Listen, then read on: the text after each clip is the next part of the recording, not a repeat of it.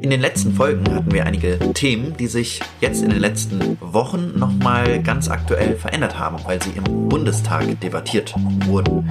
Und deswegen waren wir sozusagen dabei und haben uns auch mit einigen Leuten unterhalten und möchten das Ganze heute wieder aufgreifen. Es geht einmal nochmal um das Versandverbot von rezeptpflichtigen Arzneimitteln und natürlich um die Debatte um die Widerspruchsregelung bei Organspende. Deswegen seid gespannt auf diese neue Medipod-Folge.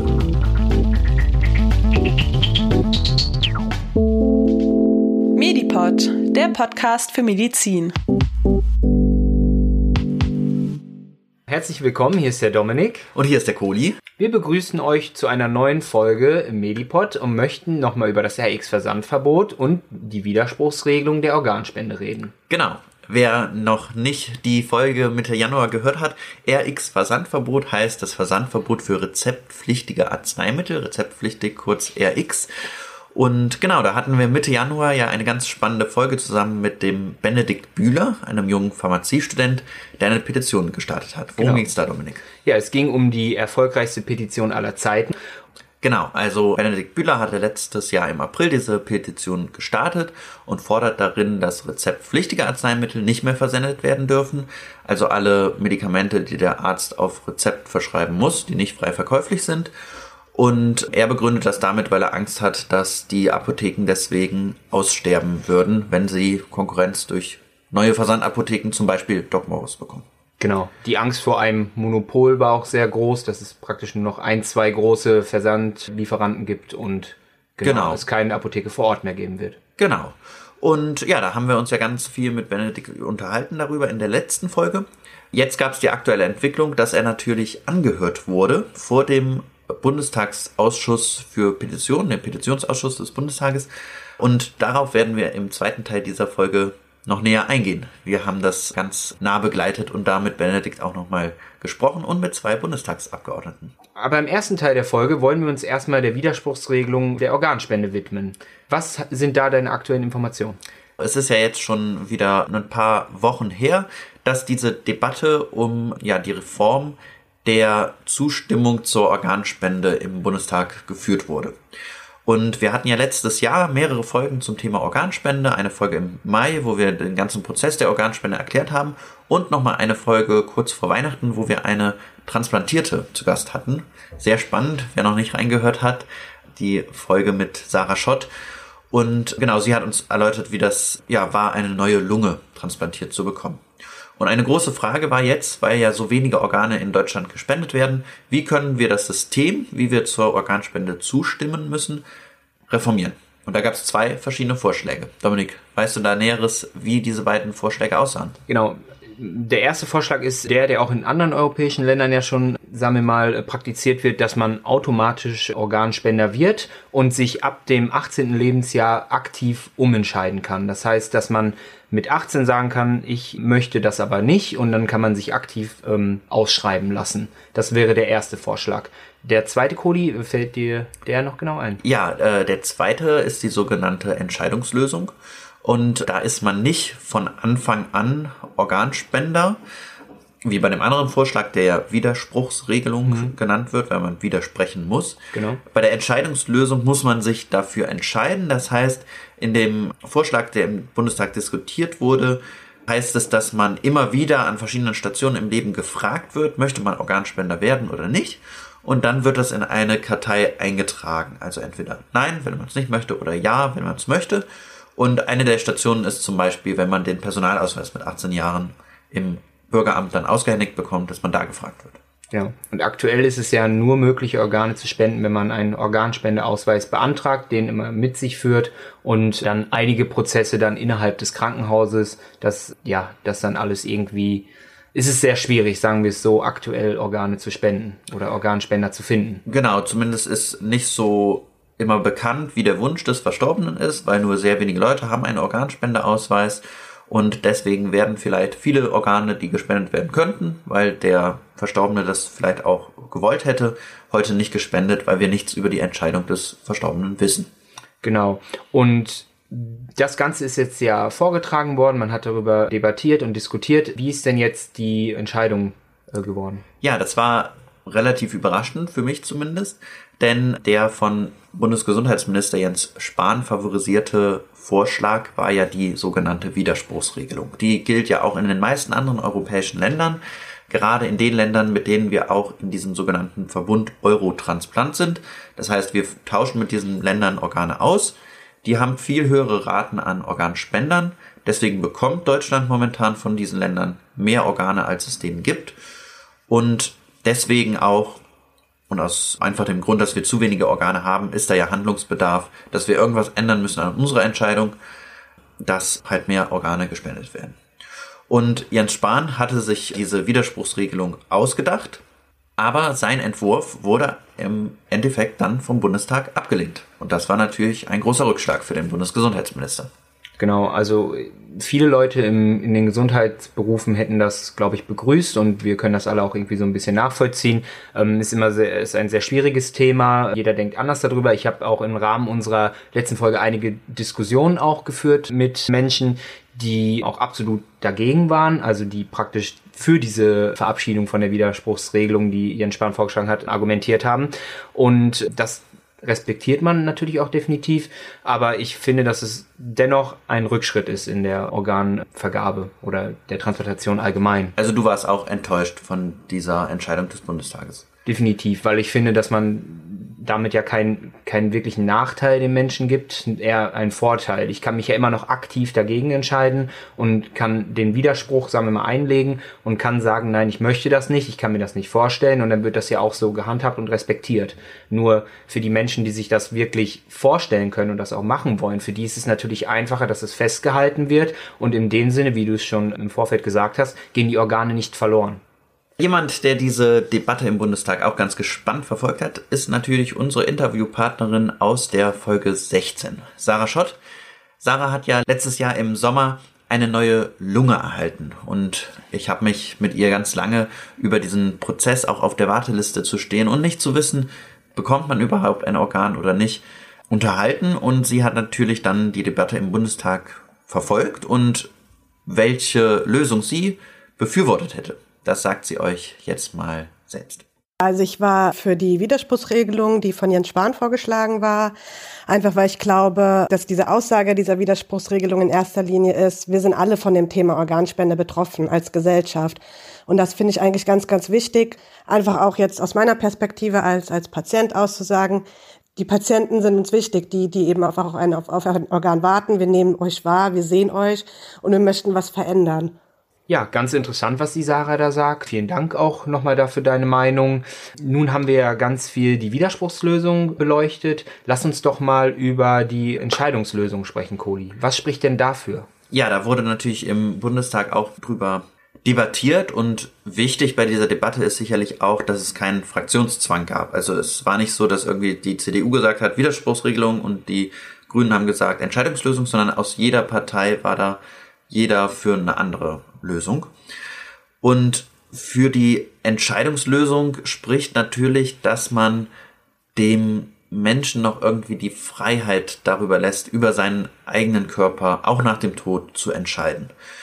Bei der Widerspruchsregelung, auch wenn Jens Spahn das natürlich betont, dass sie immer noch frei sind, weil sie ja sich jederzeit dagegen entscheiden können, ist man trotzdem natürlich von Anfang an erstmal direkt automatisch Organspender. Und man muss sich aktiv dagegen entscheiden. Und das empfinden natürlich viele Leute schon als einen starken Eingriff des Staates in die Freiheit des Menschen. Kann man sehr gut auch nachvollziehen. Gibt es denn Belege oder Zahlen, dass die Widerspruchsregelung zu mehr Organspenden führt? Das ist sehr schwierig zu sagen, denn es gibt da verschiedene Studien und einige Reviews, also so Übersichtsarbeiten, kommen auch zu dem Schluss, dass es vielleicht gar nicht so sehr an der Frage liegt, wie entscheiden sich die Leute für die Organspende, sondern eher an der Struktur der, des Gesundheitswesens und der Transplantationszentren. Und da kann Deutschland sicherlich auch noch sehr viel tun. Dafür wurde auch ein neues Gesetz verabschiedet, schon im April letzten Jahres. Und vielleicht ist das sogar der entscheidendere Kern der Reform, um nachher zu mehr Organspenden zu kommen.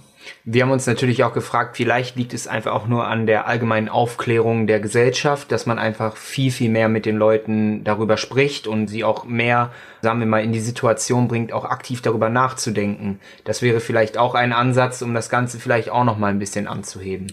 Vielleicht liegt es auch gerade an der Aufklärung. Ich weiß nicht, ob das vielleicht in anderen Ländern besser ist als in Deutschland. Sarah war natürlich jetzt enttäuscht von dieser negativen Entscheidung des Bundestages. Also man war natürlich schon enttäuscht. Also ich habe schon befürchtet, dass es so ausgehen wird. Aber irgendwie hat man halt doch gehofft, dass es anders kommt. Also ich glaube, es ist jetzt ganz, ganz wichtig eben, dass das Thema nicht wieder schnell untergeht oder wieder in Vergessenheit gerät. Ich glaube, allein die Debatte hat schon sehr viel bewirkt, dass sich ja einfach viele Menschen jetzt noch mal in diesem Zug mit dem Thema befasst haben, was eben worauf es, das ist ja das, worauf es ankommt.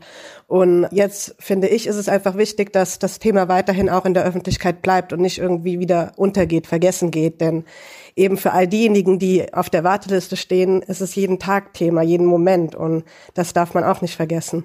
Ja, also wichtig, was Sarah sagt, dass es auf jeden Fall in der Öffentlichkeit bleibt und man weiter dran bleibt. Kohli, wie schätzt du denn jetzt so die ganze Situation für dich ein?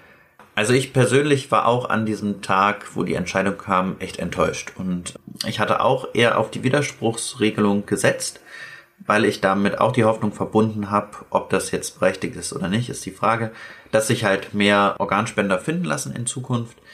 Aber ich habe mir dann auch gedacht, weil gerade die Debatte in den Tagen vorher auch wirklich an Fahrt aufgenommen hatte und zum Teil wirklich da auch vergiftete Stimmen, fand ich, kamen, die so sehr dagegen geschimpft haben, dass jetzt der Staat irgendwie auf den Körper des Menschen eingreifen will und sich die Organe zu eigen machen will, dass ich mir gedacht habe, gut, vielleicht gibt diese, diese sanftere Lösung, die wir jetzt haben, diese Entscheidungslösung, vielleicht gibt denen nicht so viel Futter für ihre, wie ich finde, nicht guten Argumente, aber also dass da einfach nicht, nicht so viel äh, Hass und Gegenrede ist und dass irgendwie das Thema Organspende akzeptierter in der Bevölkerung bleibt, wenn wir diese sanftere Lösung haben und nicht die Widerspruchsregelung. Jetzt aktuell stehen wir ja eher vor einer Entscheidung, die ja so etwas schwammig ist. Also so richtig zufriedenstellend ist diese Entscheidung ja für alle Seiten nicht. Vielleicht müssen wir da kurz nochmal erklären, wie sieht diese Entscheidungslösung, die jetzt angenommen wurde, vom Bundestag genau aus. Also da soll es ja so sein, dass man immer wieder in regelmäßigen Abständen gefragt wird, zum Beispiel bei der Ausgabe des Personalausweises, und dann man sich einfach in so ein Online-Register eintragen kann, da direkt auf dem Amt. Oder Nein oder Ja sagen kann. Was ich finde, was mir in diesem Entwurf eigentlich fehlt, ist, dass man wirklich zu einer Entscheidung gezwungen wird. Weil ich glaube, diesen, diesen Zwang, den kann man jedem, jedem Bürger und jeder Bürgerin wirklich auferlegen, weil das ist ein Thema, mit dem muss sich jeder beschäftigen. Niemand bleibt diesem Thema verschlossen, weil jeder kann irgendwann mal zu jemandem werden, der ein Organ braucht. Und deswegen hat jeder wirklich auch die Verantwortung, wie ich finde, sich mit 18 Jahren zu entscheiden. Und in der aktuellen Lösung sieht es ja so aus, dass man dann beim Amt gefragt wird bei der Personalausweisausgabe, ja, wollen Sie Organspender werden oder nicht? Und ich denke mir, viele sagen, oh, weiß ich doch jetzt nicht und habe ich eh keine Lust, mich jetzt mit zu beschäftigen. Ich habe schon stundenlang hier in der Reihe gestanden, geben Sie mir jetzt einfach mal den Personalausweis. Warum sagt man nicht, Sie kriegen den Personalausweis wirklich nur, wenn Sie sich entschieden haben? Wäre zum Beispiel ein Lösungsansatz, um dann wirklich auch mal etwas verschriftlicht zu haben und eine Kartei zu erstellen. Genau. Ich denke auch, dass es ziemlich schwierig ist, da irgendwelche Entscheidungen jetzt treffen zu können. Die meisten Leute werden es natürlich erstmal vor sich ähm, herschieben. Nur da ist auch wieder die Frage, warum fangen wir nicht an, schon in den normalen Schuljahren einfach schon mal darüber zu berichten und die Leute aufzuklären, also schon auch im, im Kindesalter so eine Heranführung zu machen, dass man sich mit 18 dann vielleicht auch bewusst mal damit auseinandersetzen kann und auch eine Entscheidung treffen kann. Das ist eine super Idee, Dominik. Ich glaube auch, ich wüsste nicht, dass das im aktuellen Entwurf drinsteht. Wenn doch, schreibt uns gerne. Aber dass man vielleicht in Schulen wirklich einführt, dass es im Lehrplan enthalten ist, dass da irgendwie eine Stunde oder eine Unterrichtsreihe zur Aufklärung zur Organspende ist, das fände ich auch sehr wichtig. Ich glaube, gut ist, wie das auch der Wunsch von Sarah ist, dass es einfach in der Öffentlichkeit bleibt, dass man sich solche Gedanken macht und das vielleicht auch ein bisschen mit in die Bildungsgesetze einfließt und man dann sagt, okay, das muss vielleicht mit 20 Unterrichtsstunden verpflichtend in den zehn Jahren äh, Schule halt mal stattfinden. Genau, also da, da gibt's ja viele Themen, auch bei, als wir uns um Reanimation gekümmert haben, das, das sollte auch eigentlich in Deutschland mal endlich in den Lehrplan integriert werden. Ist in vielen anderen europäischen Ländern schon der Fall. Organspende ist ein anderes Thema, finde ich auch, gehört irgendwie in den Lehrplan, in den Schulen. Genau, wichtig ist abschließend vielleicht zu dem Thema, dass man sagt, man muss immer jede Meinung respektieren. Besonders bei der Organspende ist es ein sehr sensibles Thema. Jeder denkt da anders. Es gibt ganz viele kulturelle Einflüsse. Es gibt auch religiöse Ansichten, die eventuell eine Organspende auch etwas anders sehen oder auch etwas anders äh, wahrnehmen. Nur was vielleicht ganz wichtig ist, man muss sich auch immer erstmal in die Lage versetzen, wenn man in der Situation ist und ein Organ braucht, wenn man jemanden hat in der Familie, der vielleicht einen sehr nah ist und wir einfach jetzt mal die Situation nehmen, Mutter oder Vater sitzt auf der Couch und geht's geht's sehr schlecht und braucht unbedingt ein Organ und es ist nichts vorhanden um, und man weiß, wenn man jetzt das Organ nicht bekommt, wird man versterben. Ich glaube, dass man dann vielleicht auch noch mal anders darüber denkt, als wenn man jetzt keinen Kontakt damit hat und das generell ablehnt und sagt, naja, kommt bei mir eh nicht vor, werde ich nicht brauchen, deswegen bin ich dagegen. Ich glaube, deswegen sollte man da auch immer generell sehr sensibel sein und auch vorsichtig mit Argumentation sein. Genau, ja. Dann hoffe ich, dass wir dieses Thema nochmal ja, abschließend hier ganz gut erläutern konnten. Und wir werden natürlich auch in Zukunft dann Auge drauf halten. Das wird sicherlich weitergehen, die Debatte. Und wie dann auch die Einführung dieser neuen Entscheidungslösung dann vonstatten geht, das werden wir weiter beobachten. Genau, es bleibt auf jeden Fall sehr spannend und wir werden euch auf den Laufenden halten. Genau. Eine andere sehr spannende Debatte haben wir ja in der Folge Mitte Januar angestoßen das sogenannte RX-Versandverbot. Und da hat sich auch wieder was ganz Aktuelles ergeben, denn Benedikt Bühler war vor dem Petitionsausschuss des Bundestages.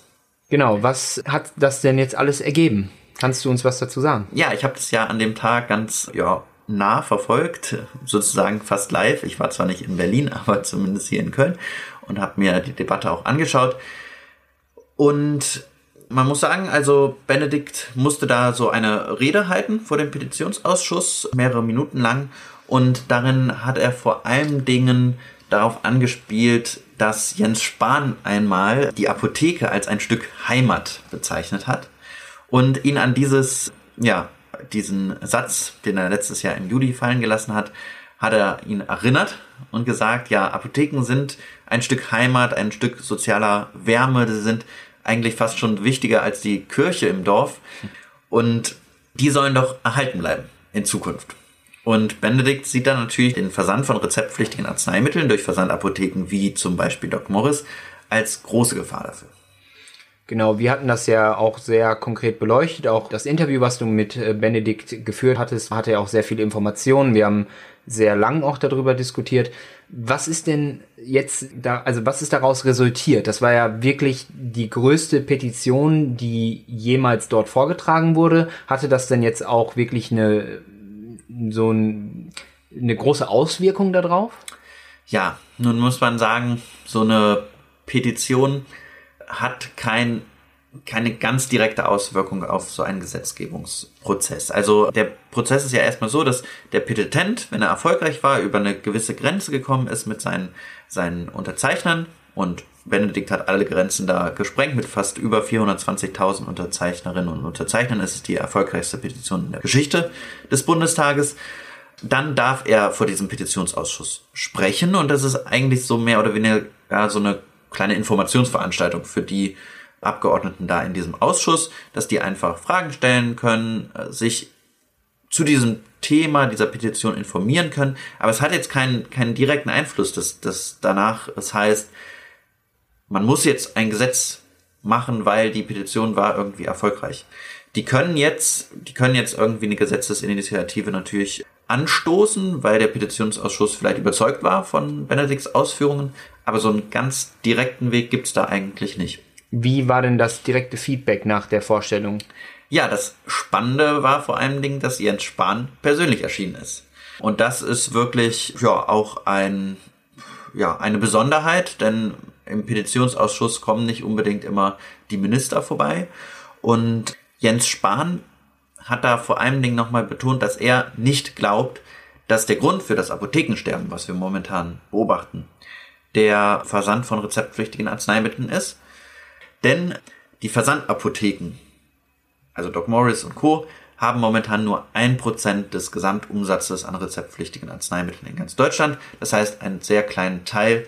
Jens Spahn sieht ganz andere Gründe dafür da, dass momentan Apotheken aussterben vor Ort. Hat er denn irgendwelche Gründe auch genannt?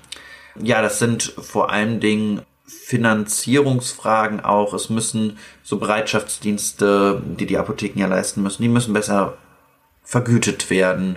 Andere Gründe sind natürlich, dass einfach die Bevölkerung auf dem Land zum Beispiel abnimmt und dann kann sich eine Apotheke da nicht mehr tragen, weil es gar nicht mehr so viele Kunden gibt. Also das sind ganz unterschiedliche Gründe und ich glaube, da hat Jens Spahn auch schon ein Argument auf seiner Seite. Und die beiden Bundestagsabgeordneten, mit denen ich auch ein Interview vor der Sendung jetzt geführt habe, die sehen das auch ähnlich wie Jens Spahn und vielleicht hören wir da mal ein bisschen in deren Argumente rein. Als erstes hören wir jetzt Frau Cordula Schulz-Asche, die ist Bundestagsabgeordnete der Grünen. Und die ist bei den Grünen zuständig für die ganze Arzneimittelpolitik und Arzneimittelsicherheit. Und die ist auch gegen ein Verbot von dem Versand rezeptpflichtiger Arzneimittel. Wir haben im Moment einen Gesamtumsatz des Versandhandels von rund ein Prozent. Und ich glaube, dass das nicht das tatsächliche Problem ist, was wir im Apothekenmarkt haben. Aber wir haben Probleme im Apothekenmarkt. Und zwar brauchen wir aufgrund der demografischen und gesellschaftlichen Entwicklung der Unterschiede zwischen ländlichen und Ballungsräumen brauchen wir Präsenzapotheken. Die werden immer wichtiger für die Versorgung, auch gerade wegen der Beratungsleistung, die dort angeboten wird. Das ist ein Vorteil gegenüber den, dem RX-Versandhandel, der sich eben durch die Qualität der Beratung in den Präsenzapotheken darstellen muss. Und von daher wollen wir da ansetzen, dass tatsächlich die Präsenzapotheken in ihrer Existenz gestärkt werden. Wir sehen, dass an mehreren Gutachten übrigens, eigentlich an allen, die zu diesem Thema gemacht wurden, dass von den Präsenzapotheken ungefähr 50 Prozent sehr gut verdienende Apotheken sind, aber die andere Hälfte eben in der Existenz mehr oder weniger bedroht ist. Manche äh, wirklich so, dass man sich fragt, wie sie überhaupt noch weitermachen können. Und da, glaube ich, muss man ansetzen, wenn man tatsächlich die Apothekenversorgung auf Dauer aufrechterhalten möchte. Wir stellen uns auch vor und oder sehen es für ganz zentral an, da sind wir ja auch nicht die einzigen, dass wir einen Sicherstellungsfonds für die flächendeckende Versorgung brauchen, vor allem auch für die Bereitschaftsdienste im ländlichen Raum, für ländliche Apotheken ist es praktisch ein riesen Aufwand, die Bereitschaftsdienste aufrechtzuerhalten. Auch hier muss, muss es einen Sicherstellungsfonds geben und letztendlich werden wir überhaupt in unserem Gesundheitswesen sehr viel mehr Zusammenarbeit zwischen den verschiedenen Gesundheitsberufen brauchen. Und das ist, glaube ich, die Zukunft und auf die müssen wir uns konzentrieren. Gegenwind bekommt Benedikt Bühler auch von der FDP. Da habe ich ein Interview geführt mit Christina Aschenberg-Dugnus, die ist gesundheitspolitische Sprecherin der FDP und die hält ein Verbot des Versandes von rezeptpflichtigen Arzneimitteln auch nicht für sinnvoll. Wir sind der Meinung, dass ein Verbot nicht der Lebenswirklichkeit der Menschen entspricht. Und ähm, ein Versandhandel ergänzt ja auch die Versorgung und jeder Patient sollte die Wahlfreiheit haben, von wem er seine rezeptpflichtigen Arzneimittel bezieht. Also egal ob von der vor Ort Offizienapotheke oder eben vom Apothekenversandhandel. Ich würde mir eine Koexistenz von beidem wünschen. Ja, sehr interessant. Haben wir auch eine Meinung von der SPD? Ja, die habe ich tatsächlich auch gefragt. Habe einmal alle Parteien durchgefragt. Und da ist interessant, also es steht ja eigentlich im Koalitionsvertrag drin, dass sich die Bundesregierung für ein Verbot von rezeptpflichtigen Arzneimitteln zu versenden einsetzen wird. Jetzt schrieb mir aber die gesundheitspolitische Sprecherin der SPD, dass die SPD gar nicht so sehr dafür sei, denn dieser Passus im Koalitionsvertrag geht allein auf die CDU-CSU-Fraktion zurück. Und sie halten das Ganze eh gar nicht für sinnvoll, auch wahrscheinlich nicht für europarechtskonform. Also was man sieht, Benedikt Bühler hat in den Parteien, in seiner eigenen Partei CDU momentan auch wenige Unterstützer und bei SPD, FDP und Grünen gibt's auch viel Gegenwind. Also ich sehe da Benedikt momentan wirklich ein bisschen als einsamen Kämpfer in der Wüste. Man kann trotzdem nur sagen, Hut ab dafür, dass er den Mut zusammengenommen hat, so viele Stimmen gesammelt hat. Bedeutet ja auch zum einen, dass da ein sehr hoher Bedarf ist, dass die Menschen eine sehr wichtige Meinung da auch vertreten und er das herangeführt hat erstmal. Und das muss man erstmal auch, sagen wir mal, schaffen. Ja, auf jeden Fall. Also einige Leute werfen dem Benedikt ja vielleicht vor, sich da irgendwie für die Apothekerinnen und Apotheker einzusetzen. Aber er hat mir ja erzählt, die meisten Unterzeichnungen seiner Petition kommen nicht von Apothekerinnen und Apothekern, sondern sind vor allen Dingen Patientinnen und Patienten, denen einfach die Apotheke vor Ort ganz, ganz wichtig ist. Und da finde ich es auch schon ein bisschen schade, dass wirklich die Politik da so wenig nah an der Bevölkerung ist und ja, vielleicht diese Ängste, die in der Bevölkerung bestehen, dass Apotheken sterben, da nicht so richtig aufgreifen möchte. Gibt es denn jetzt, wenn wir die ganze Zeit reden, dass sehr viel Gegenwind kommt, gibt es vielleicht auch ein, zwei Aspekte, wo man sagt, okay, da könnte man vielleicht auch noch etwas besser mit leben als mit der aktuellen Regelung. Wenn wir jetzt nochmal auch auf die Boni-Zahlung eingehen, da haben wir auch sehr ausführlich drüber gesprochen. Richtig. Also, es ist ja nicht so, dass Jens Spahn nichts gemacht hätte in diesem Thema, sondern Jens Spahn möchte zumindest diese Ungleichbehandlung, dass halt Versandapotheken aus dem europäischen Ausland momentan sogenannte Boni geben können, also dir einen Preisnachlass geben bei rezeptpflichtigen Arzneimitteln und dass Apotheken vor Ort dir nichts geben dürfen, dass die wirklich, die dürfen dir nicht mal Taschentücher dazu geben oder ein Bonbon, die dürfen wirklich keinerlei Angebote machen, die müssen immer den festen Preis verlangen, dass diese Ungleichbehandlung, die soll aufgehoben werden. Und das versucht Jens Spahn über das sogenannte Sozialgesetzbuch zu schaffen, dass das da reingeschrieben wird. Dadurch könnte man das zumindest bei den gesetzlich Versicherten aufheben. Und er hofft, dass die EU keinen Zugriff auf das Sozialgesetzbuch bekommt. Denn da gibt es irgendwelche Regelungen, dass halt diese, diese Gesetzesregelungen, die unterliegen nicht so irgendwie dem Europarecht oder so. Und deswegen denkt er, dass das da sehr europarechtskonform sein könnte. Und damit will er die Boni verbieten und dann wäre ja wieder eine Gleichpreisigkeit zwischen beiden Angeboten vorhanden und so möchte er die Apotheken schützen. Das heißt, dass wir tatsächlich im aktuellen Zeitalter auch damit rechnen müssen, dass die Apotheken digitalisiert werden, dass wir moderner werden und wir uns eventuell auf neue Wege der Medikamentenbeschaffung einstellen müssen. Ja, wahrscheinlich wird man diese großen Versandapotheken wie Doc Morris nicht aus dem Markt herausbekommen. Man kann sie vielleicht durch so ein Boni-Verbot doch eher klein halten, aber ob dieses Boni-Verbot kommt, ist wiederum auch eine ganz andere Frage, denn das wird gerade nochmal von der EU-Kommission geprüft, ob da nicht doch irgendwas europarechtlich nicht so konform ist. Und Sabine Dittmar, die gesundheitspolitische Sprecherin der SPD-Bundestagsfraktion, schreibt uns da auch, das muss gut geprüft werden, denn sie sagt, es darf kein zweites Desaster geben wie bei der Maut. Also wir dürfen da nicht irgendein Gesetz machen, was dann nachher wieder zurückgenommen wird und wir vielleicht auch noch ganz, ganz viel Geld. Das ist auch immer äh, so eine Befürchtung, dass man dann nachher in Haftung treten muss für die bei Doc Morris verloren gegangenen Gewinne, dass der Staat denen dann sogar Geld bezahlen muss dafür. Das heißt, uns steht noch ein längerer Prozess bevor, bevor wir überhaupt alle Gesetzesänderungen und ähnliches in diesem Zusammenhang erwarten können. Auf jeden Fall. Und Benedikt Bühler wird sicherlich auch weiter für seine Position kämpfen. Ich habe nach der Anhörung im Ausschuss des Bundestages ihn auch nochmal gesprochen und da hören wir vielleicht nochmal rein, wie er das so erlebt hat. Sehr interessant, Benedikt direkt danach zu treffen, muss auch sehr emotional gewesen sein für ihn. Ja, der Nachmittag war auch sehr emotional. Als ich das Interview geführt habe per Telefon, steckte er leider gerade in einem Aufzug fest. Mhm. Das hat einige Stunden gedauert, bis er daraus wieder befreit wurde. Also ein wirklich nervenaufreibender Tag für den Benedikt.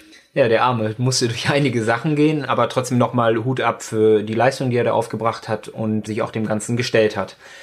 Falls ihr noch mehrere Informationen haben wollt, kann ich euch auch nur eine sehr gute Empfehlung aussprechen. Der Kohli hat nämlich bei DocCheck einen Beitrag darüber verfasst, über das RX-Versandverbot. Da könnt ihr euch auch noch mal ein bisschen informieren und auch noch mal nähere Informationen bringen. Den verlinken wir in den Shownotes.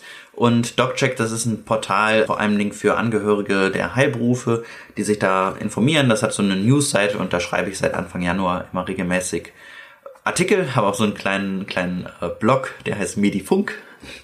Also alles passend zu Medi-Clips, Medipod und dann Medifunk. Und da könnt ihr nochmal nachlesen, alle Infos zu dem Thema. Ja, ich glaube, wir haben für die heutige Folge auch sehr, sehr viele Informationen für euch bereitgestellt. Wir haben über sehr aktuelle Sachen, die in der Politik besprochen werden, auch geredet. Und ich denke, dass das für die heutige Folge genug ist. Genau, also das war ja jetzt eine ausführliche Folge und wir haben uns jetzt auch vorgenommen, dass wir im Februar eine kleine Pause machen, denn ich bin in Urlaub, Dominik hat auch einiges zu tun und dann machen wir eine kurze Pause vom Medipod und sind dann Anfang März wieder für euch da. Genau. Ja, ich verabschiede mich auch. Genau, und ich will noch mal kurz Werbung natürlich für Mediclips machen, denn da gibt es keine Pause, sondern da geht es jetzt richtig los. Unser erstes richtige inhaltliche Video wird Mitte Februar erscheinen und deswegen abonniert nochmal alle Mediclips. Wir verlinken das auch nochmal in den Shownotes und dann sehen wir uns da auf jeden Fall wieder. Und Dominik und ich, wir sind dann Anfang März wieder im Medipod am Start. Genau, wir nehmen eine kleine Kreativpause und dann begrüßen wir euch wieder. Genau, bis dahin. Immer schön gesund bleiben. Bis dann.